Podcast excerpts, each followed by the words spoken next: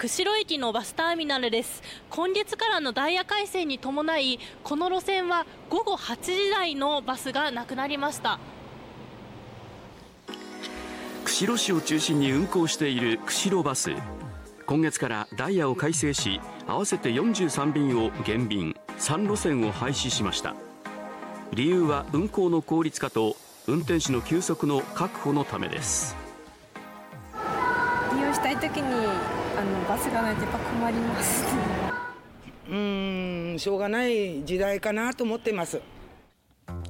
国はバスの運転手の労働環境を改善するため来年4月から年間の労働時間の上限を引き引き下げ退勤から出勤までの休息時間も現在の8時間から11時間を基本とするなど規制の強化に乗り出します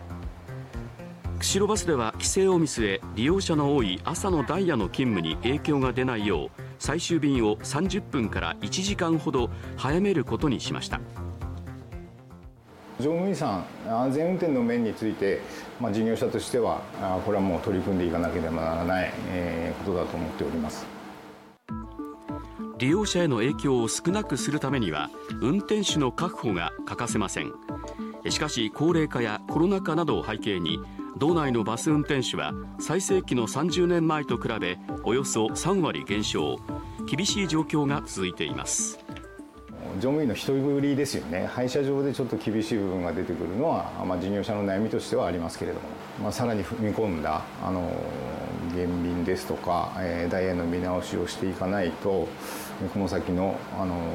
安定したダイヤの、えー、維持については厳しいのかなというふうには思います。